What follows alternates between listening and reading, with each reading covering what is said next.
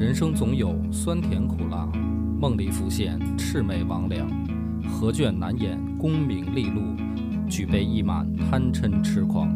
野史下酒四电台，道出不一样的精彩。本节目由优琴家居天猫旗舰店冠名播出。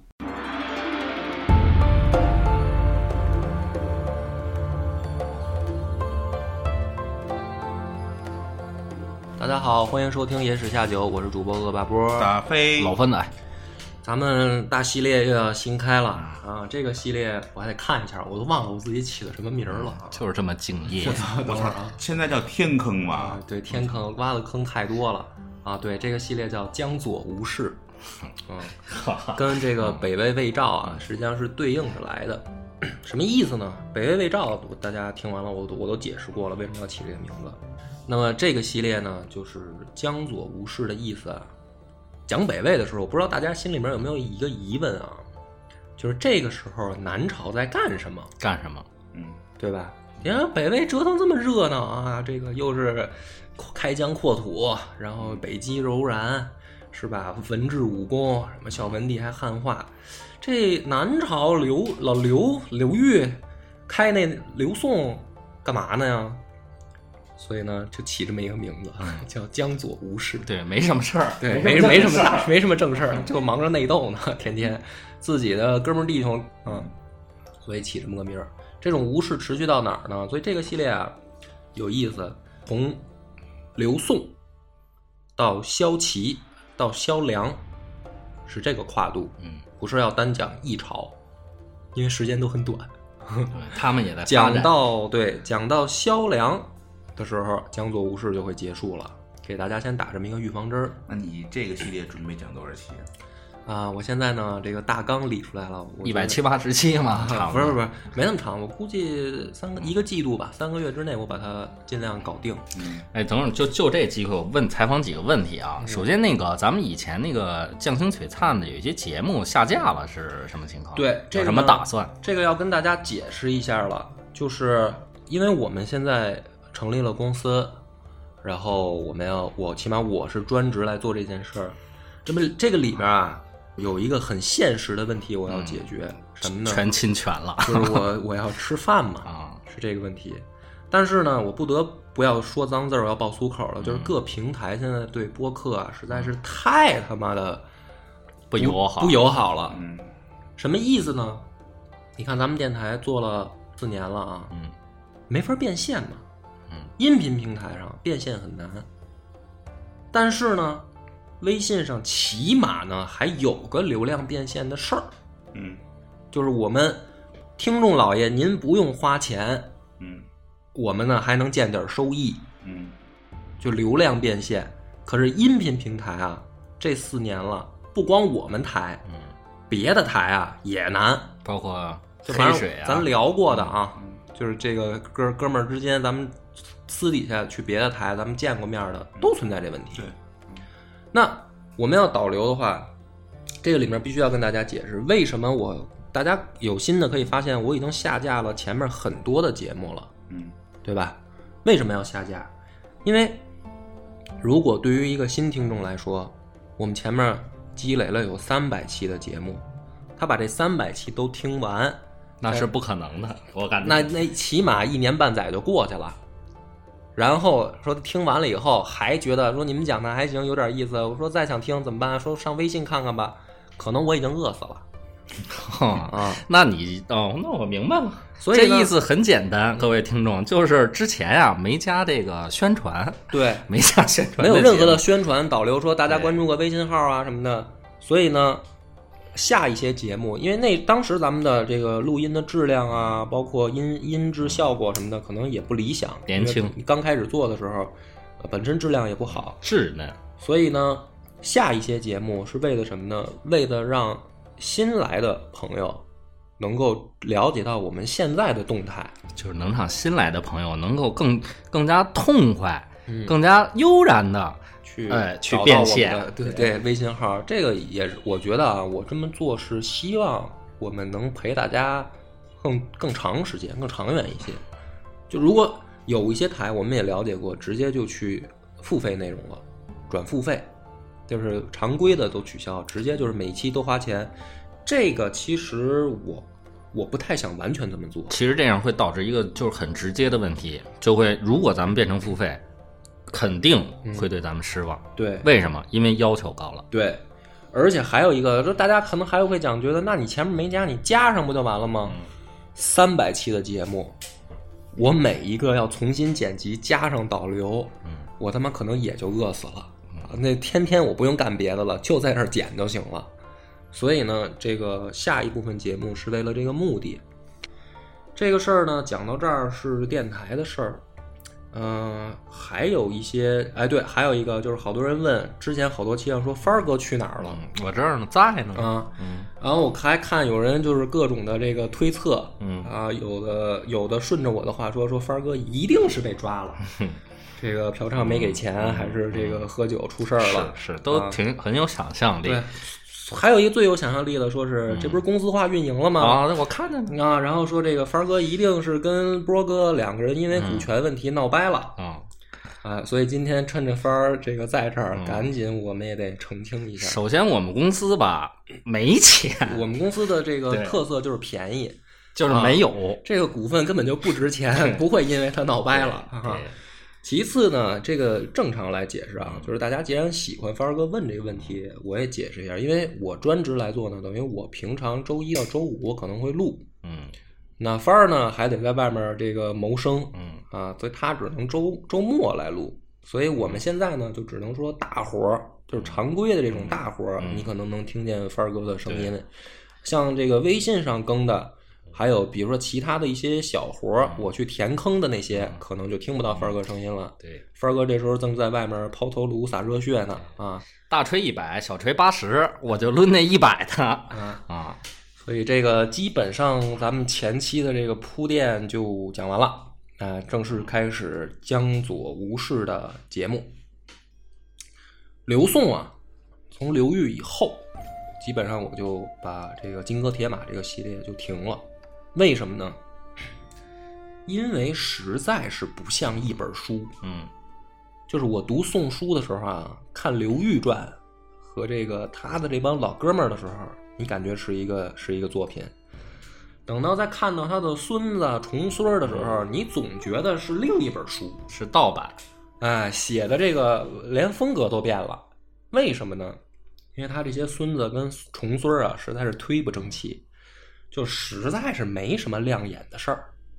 天天呢，除了吃喝嫖赌，就是杀兄弟、杀叔叔，要么就是杀儿子。跟他们这个 刘裕来说比起来啊，就是一帮的他妈的混混账不像话的不孝子孙。所以呢，金戈铁马这个名字，你像我起的这么这么带劲啊！你说讲到后面讲这么一帮王八蛋，实在是有点跟刘裕不搭嘎。所以呢，金戈铁马干脆讲到这个刘裕完事儿以后就停了。但这个系列呢，我思索了一宿，有一有一天晚上嗯憋着尿。湿湿着眠，嗯打着游戏，嗯嗯，我最近在玩昆特，我就想说江左无事这个事儿，咱们从哪儿开始讲，讲到哪儿为止？想了半天，想到了一个人，刘裕的孙子，名字呢非常起的非常好，也叫刘裕。嗯刘裕的那个裕是衣衣补旁的那个裕、啊，他这个孙子啊是荀彧那个彧，嗯就是音相同，但是字不同。嗯史书说呢，刘宋就从他这孙子刘裕这儿就开始走下坡路了，离凉凉就不远了。这个是史家的评价啊。具体是怎么回事呢？你要我说啊，我总结啊，哎，从刘裕儿子那儿就不行了。哎，说说是到孙子这儿，那都已经是给他们找脸上找找金了。找什么金呢？就是袁家之治，不是说还是治理的不错吗？其实狗屁啊！我觉得也就那么回事儿。咱们讲他的时候要讲，要从谁开始讲啊？要从刘裕这个刘武帝啊的重孙子，叫刘子业。武帝刘裕的重孙子叫刘子业。小孩呢，在元嘉二十六年出生，也就是公元的四百四十九年。这个时候的刘宋情况呢，算是不好不坏吧。但是呢，出了一位大爷，哎，就是开始自己家里边人互相的攻伐。史书上给这位大爷呢，命了一个很好的名字，叫元凶少，就是元凶，嗯，凶手罪魁祸首啊，就就从他他从他开始的。那么这小孩呢，差不多就在这个时期出生，刘子业。年纪很小的时候，很幸运的，老爸就挂了。他老爸呢，就是世祖刘俊。他爸挂了以后呢，刘子业就继位了，年纪十五岁。十五岁的小孩儿，天天呢，这个孩子啊琢磨一件大事儿，就是我怎么玩儿。嗯，哎，我怎么玩儿能玩的过瘾，能让大家都这个都管不了我。第二年的时候呢，很幸运，他妈也死了，就是唯一在能管管他的人。其实活着的时候也管不了他，其实他已经证明了自己，嗯，他已经全给证明了自己方死双亲。对，是是靠实力祸国的嗯。没人管他以后呢，这孩子啊，天天除了玩以后，还想一件事儿，想北上，不是北上，那没那么胸 胸怀大志，你这想的太太抬举他了。他还他他还能想北伐？你你这北伐是什么祖逖呀、什么这桓桓温啊？就是这人想的，他想不到啊。上厕上二三厕所山羊画，自己上厕所都费劲，还北还北上呢。他他他天天就想说，我这不是爹也死了，妈也死了吗？我要想玩的好，没人管我怎么办呢？我这些叔叔也不能活着。嗯，哎哎，人人家就这么想啊，嗯就是我这帮叔叔也别想踏实过，嗯我都得给他们弄死。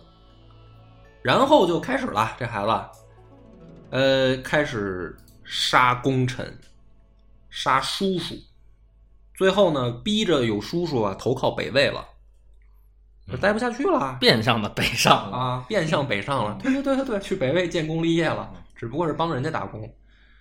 然后呢，最过分的啊，就是杀的差不多的时候，这孩子啊，终于想起一个人，就是咱们的主这几回的主角，就是那刘裕，武帝的孙子。嗯因为名字重复啊，所以我以后直接念他们的这个皇帝的庙号，就是太宗明皇帝。以后我就叫他明帝啊。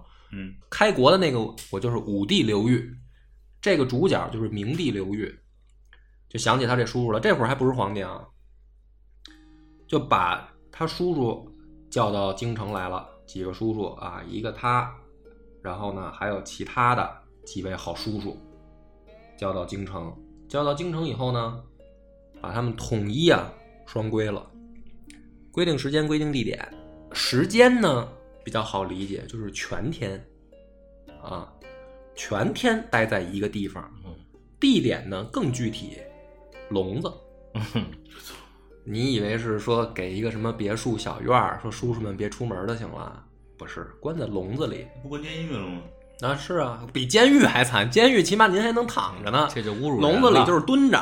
我去，蹲着以后呢，这个这还不算完啊，还平常还得羞辱他们呢，给这个刘裕，明帝刘裕，刘裕这个时候是湘东王啊，刘子业呢给他起了一个好听的封号，说你啊太胖了，所以呢我封你为猪王，猪狗那个猪，你就是猪王以后，别湘东王了。嗯天天啊，这几个叔叔跟笼子里蹲着，还不给穿衣服，光着，哦哦，就琢磨说咱怎么办啊？天天就侮辱他们，有的时候不高兴了，扔粪坑里爬上来。这是对待自己的皇族的叔叔，十六岁的孩子，就是疯了。这孩子，那就得探讨一下，十六年从他出生到他妈的这十六岁，他经历了多是经历了什么事情？哎，你问的这个问题非常好，怎么这么变态？因为是从他爹那一代啊，刘宋皇室就开始自相残杀，就是怕什么呢？怕有人夺位，怕有人篡班夺权怎么办啊？所以哥儿几个互相就宰，这孩子可能从小受的教育啊，就是要想靠得住，就得先动手。嗯，就是缺乏安全感。所以呢，就疯狂的整这些皇室，整到最后啊，他终于啊动了杀心了。说我也别别这个天天侮辱你们了，我直接宰了你们不就完了吗？费那劲干嘛呀？于是这孩子啊还没准脾气，他要杀人啊都是心血来潮。我今天我想杀了你，我就杀了你，毫无预兆的。今天啊说，比如说上午我想杀了你。中午我睡一午觉，下午可能忘了，就是一个特别不靠谱的一个人。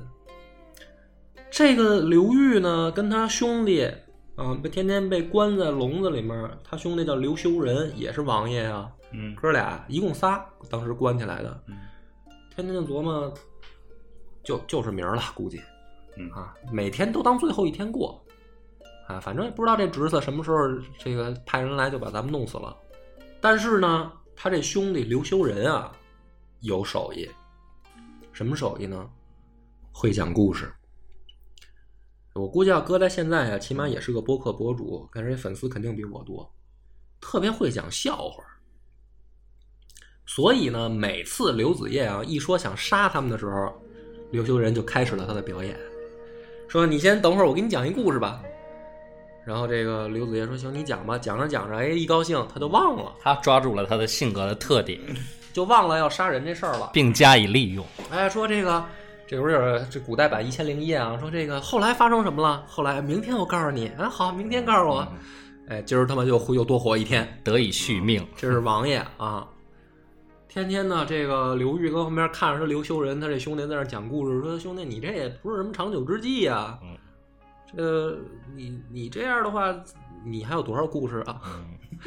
你看柯南演了多少刘年了？修 刘修仁说：“这个差差不多了，我估计我也就讲到下个月了，没货了。”终于有一天早上起来，哥俩跟笼子里面打招呼啊，刘修仁很开心的告诉刘玉说：“兄弟，我今天确实没故事了，已经讲完了。对你关键你光光笼子里不让人看，光往让人往外倒。这个说 说我我我确实我也活够了，咱正经来说啊，哥俩都活够了，死就死呗。”他关键折磨人啊！然后刘子业又晃荡来了，哎，上午吃了早饭，就来笼子这儿参观了。说今儿有没有故事啊？今儿没有，要杀就杀啊！这个赶紧的。一说好嘞，啊，终于都听完了，完结了是吧？完结了，我就我可以送你们去去见我爹了。刚要杀，哎，有个太监过来传信儿说：“这个皇帝，那个是你老婆生了，赶紧去看看吧。”说：“哎，好啊，这个生孩子了，大事儿，那赶紧吧，就去看孩子去了。今儿就是又岔过去了，又忘了。又忘了嗯，哎，这无巧不成书嘛，这也太巧了。今儿岔过去以后，哎，就有意思了。这刘裕跟刘修仁跟笼子里面就琢磨了，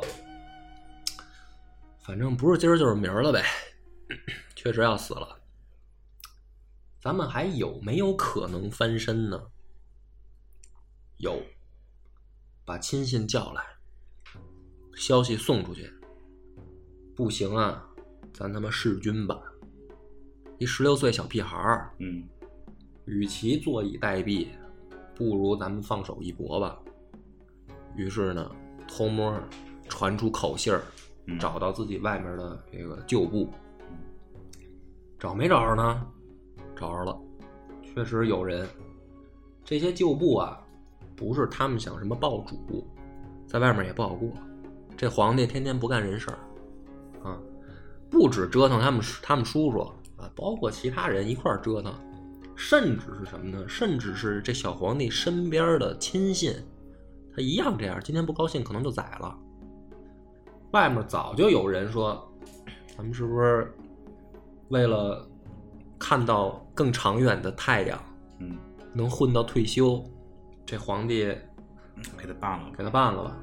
于是呢，这个刘裕啊，在外面的亲信叫阮殿夫、王道隆和李道儿三个人偷偷的联系到了刘子业身边的两个重臣，也不是重臣吧，就是这个亲信吧。一个叫寿季之，一个叫江产，这五个人就琢磨了，说天天皇帝也不干正事儿，要不咱把他宰了。这寿季之跟江产啊一拍即合，啊，我早就看这小子不顺眼了，这什么王八蛋玩意儿啊！这刘宋要是在他手里，早晚毁了。于是呢，当天晚上，啊，就是当天晚上，当天的事，哥几个就问。说皇帝在哪儿呢？皇帝在华林院里面设鬼，设什么鬼呢？说这华林院闹鬼，哎，这个皇帝天天呢就在这儿捉鬼玩。说走吧，华林院，叫了一辆顺风车，哥五个跳上去以后，当天夜里，寿季之怀刀直入江产为父，两个人带着刀啊就找进去了。小孩一看啊，鬼，这就是鬼。这时小孩一看，这回知道不是鬼，拿着刀进来的，脸色一变，知道没没憋好屁啊？说你们要干嘛？说干嘛？干你干嘛？直接进去以后，一刀就把这皇帝给宰了。宰了以后呢，大家就得商量了。皇帝死了啊，谁来继承皇位呀？大家就想起笼子里那位了。说刘裕啊，明帝为人还不错，讲笑话那肯定是不行啊。讲笑话那个对对也还可以，但是年纪比刘裕小。刘裕这个人比较温和，要是让他继位呢，咱们起码也是弑君有名。怎么叫弑君有名呢？因为你打着谁的旗号宰皇帝啊？刘裕，如果你打他的旗号宰，是可以的。为什么？他们让人关笼子里，扒光了衣服，天天羞辱。又是他叔叔说刘裕要是下口令把这侄子宰了，咱们就算立功了。别人不行，别人咱们叫谋逆。啊，于是呢就把这位诸王啊，湘东王从笼子里面请出来了，说这个我们哥几个，你先指一指，好不好？蹲了太久了。对，说这个。当皇帝，你看这事儿行不行？那那没有什么不行的。他兄弟讲笑话那个，只跟旁边人说说，这老哥，咱们出头的日子到了。我不讲笑话。这个苦没白受啊！这古人诚不欺我，真是天将降大任啊！必先苦其心志，爬其粪坑，劳其膝盖啊！啊，行，继位。哎，这个刘裕，咱们的主角。从笼子里出来以后，终于登基为帝，也不是什么好事儿。其实，嗯，但是呢，咱们呢先往后讲。他一上来以后啊，的确一改之前这个胡闹的风气，呃，封功臣，嗯，然后用平反，用能人，平反这些事儿都干一干，都干一干呢。他的故事，咱们。按下后期再表，这一期呢，这不是刘子业死了吗？对吧？咱们就得讲讲这孩子，最后史官对他的总结是什么呀？所以我他有一个客观评价呀。史书上说啊，说这孩子作恶开始从什么时候呢？从刚刚继位，十五岁，十五岁的时候，说他刚继位的时候，他爹死了啊，说他脸上全无哀容，嗯。爹死了，这孩子跟没事人一样，哎，该干嘛干嘛，甚至心里面可能还挺高兴，哎，终于到我了。然后呢，说他妈死的时候啊，重病的时候啊，找人去叫他，说来看我，看看我我病了。这孩子说什么呢？太晦气了，我不去。嗯，哎，就你你想想这话啊。说这个妈妈叫儿子说：“我这病的不行了，可能看你最后一眼了。”这孩子说：“太晦气，我不去他房间。”就这么一主，气的这个太后啊，大怒啊，跟旁边的这个太监宫女说：“是拿把刀来，直接把我囊死就算了。”说：“我怎么生了这么个畜生啊？”就气成这样。然后呢，说这个太后死了以后啊，这刘子业就做梦了，梦见他妈给他托梦来，梦里面就骂他。说你呢这么不孝，完全没有君王之相。这君王在古代什么？你应该堂堂正正，是吧？这个为人处事，你应该，哎，都是做表率的。说你完全没有君王之相。说，哎，说还不如啊，把这个天下还给文帝的孩子。哎，什么意思呢？他爹呀，不是嫡系，就是就是原本应该继承皇位。不是我之前也说了吗？他们老刘家自相残杀吗？嗯。所以这太后就感叹说：“还不如让人家文帝的孩子继续继位呢。说就你，我都看不上你。”于是呢，这个孩子醒了以后，就更加重了，说我得把我这帮叔叔们干掉。说我妈给我托梦了，赤裸裸的威胁啊！说还不如还给我叔叔们呢，那我更得干死他们了。这是对待亲人，哎，你说混不混蛋吧？当然呢，他还有好的一面。好的一面呢，他对他妹妹是真好。哪种好？听我说，嗯，他妹妹啊叫山阴公主。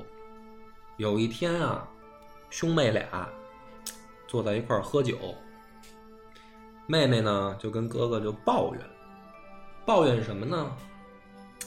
说哥啊，你现在贵为天子，是吧？九五之尊。哎呦，你这后宫无数佳丽，日子不错。你天天换着法的高兴啊，这个一天趴七次，一次趴趴七下，身体状况每况愈下，太滋润了，滋润别人吧。这个刘子业说：“怎么着，妹子有想法啊？”哎呀，山阴公主说：“有啊。”嗯，什么想法？说你天天换着法的啪啪啪，我就驸马一个人。哎，你说咱们都是一个妈生的，这是正史吧？啊，是正史，就是记载在正史里的。啊，好，那咱都是一个妈生的，怎么生活差别这么大呢？哟，刘子业说：“行啊，妹子啊，巾帼不让须眉啊，怎么着？说吧，哥给你办。”他这山阴公主就说了：“我也想多弄几个男人。”嗯，刘子业说：“这还不好办？咱们他妈天下都是咱们的，行，等着啊，第二天。”弄三十个面首送到公主那儿，高兴啊，随便，嗯，哎，这是对亲人，倒也有好的一面，就这好吧，也是一种病态，哎，反正也他妈没用对地方。然后呢，这个公主啊来劲啊，说这个点名说这个吏吏部侍郎这个楚渊长得好看，说哥我想办他，哥说行，我帮你办。楚渊回来都他妈气疯了，说这什么事儿啊？说公主点着名儿的办大臣，你要么你要么让我死，啊，反正我是不受这个辱。天天这个兄妹俩就琢磨这事儿啊，还没完。这个刘子业还有爱好，什么爱好呢？他还确实是喜欢读书，哎，喜欢看看历史故事什么的，这点跟我挺像。嗯啊，啊。看呢，他也不正经看啊。看什么呢？喜欢看《盗墓笔记》啊。谁的《盗墓笔记》呢？我不是说咱们现在那网络小说，他真的看古代的《盗墓。曹操的，看曹操的 啊，那就跑不了了。那个老曹挺好啊，老扮人家的那个嫂嫂。对，说老曹挺好。说老曹手下有两个官位，一个叫发丘中郎将，一个叫摸金校尉。对，说这俩官不错呀。这个盗墓小分队，嗯，咱也得得着。咱们这南朝也有不少墓 啊，这达官贵人不少，这鱼米之乡，对，衣冠南渡都渡过来了。把这个建安王刘修佑叫来了，说这个给给你谋个差事。嗯，哎。有两个，这个发丘中郎将、摸金校尉，你挑一个吧。嗯，啊，然后平常呢，你负责把咱们这个首都周边这些陵墓都打开看一看，嗯，好东西都拉出来，咱们咱们也把玩一下，嗯，是不是？皇帝啊，天天自己组琢磨着组织盗墓专业团伙，哎，就这位刘子业干的事儿。所以呢，就这么一位仁兄，史官说啊。说，就是说这个蜀这个历代的暴君，那什么上古的都算上，什么殷纣啊，什么这这些人都算上，没见过一个这么不像话的。太出圈儿了，有点闹的啊。宇宙之王，那是啊，算一号，没见过。当然了，这个事儿也没有什么极限，后来历朝历代啊，赶超这位仁兄的也不少。但是呢，史官就说说，其德王亦为幸矣。什么叫他死了？对于国家来说是件好事儿。但是呢，作为我们野史下酒，这个刘子业的故事到这儿就谢幕了。我们要说的是什么呢？我每次读史书啊，我老有一个自己给自己提问的这么一个过程。嗯，你问自己什么问题了？这回就是是不是真的？是不是真的？嗯，呃，就是是不是真相？因为史书咱们也说啊，好多时候史官有的时候喜欢遮个丑啊，遮个羞啊，是吧？这个为了既得利益者或者当权者去抹黑前面的人，史家也经常这么干。那么关于刘子业的记载，我就问自己一个问题：是不是真的？是不是过了？嗯，因为我在想，你说一个十五六岁的孩子，嗯，他怎么懂得这么多？对啊，就是说他怎么能变态到这种程度呢？杀亲人，这个玩女人，挖坟墓，是吧？还进猪笼，妹妹拉皮条。一个十五六岁的孩子能这么过分吗？我想了想，通篇了，就是通读了这个刘子业的传以后，我觉得可能掺水了。嗯，我觉得是可能掺水，有水分。呃，甚至是什么呢？甚至是他的后面，咱们要说了，他的那个谥号啊，叫前废帝。嗯。皇帝死了，不是得给他加一个评价的这个总结的外号吗？他叫废帝。嗯，但是为什么有个前呢？就是因为还有个后废帝。哎，老刘家啊，这么说吧，呃，一共啊，也就是七八位皇帝。嗯，七八位皇帝里面，刨出刘裕，你还得对刨刨出刘裕以后，就没一个正经的了。啊。啊，没一个正经的，还有一位直接这个连谥号都没有，就是咱们刚才说元凶少，嗯，别的他这还叫个废帝，那个直接叫元凶，那你就想想都得混账到什么程度啊？那么有有两种可能说，刘宋的这个皇室里面，他们的这种种劣迹被大量掺水，就是说他们好不好呢？我估计肯定也不是什么好人。但是是不是坏到这个程度呢？为什么会掺水掺这么厉害呢？有两种可能。第一个是王族之间互相残杀，嗯，这种互相残杀是主要原因。主要原因就是什么呢？我杀了你，我得把你抹黑。那么为什么我后来也被抹黑了？因为我也被人杀了。嗯，明白这个道理了吧？所以互相都给对方抹黑，就把对方的身上的缺点放大。第二个是什么呢？第二个是后来被篡位，就是齐梁在篡位的时候，他也得抹在抹黑先朝。为什么要篡位啊？你得站住这个道呃，这个这个舆论上的制高点。对啊，前面就是混蛋，所以我们得为了天下苍生，我们才篡位。所以呢，咱们的故事还要讲，第一个混蛋已经出场了，主角第二个混蛋已经就位了，就是明帝刘裕。嗯。那么，听听明帝混蛋是都干了什么？欲知啊，且听下回分解。我们会在微信公众号每天更新一档节目，这档节目是微信的专属节目，包括歌单、我们的新节目消息也都可以从微信公众号搜到。关注微信公众号的方式，请您先关注我们的新浪微博，名称是“野史下酒四电台”。在置顶位置会有公众号的二维码，请您扫码关注，感谢。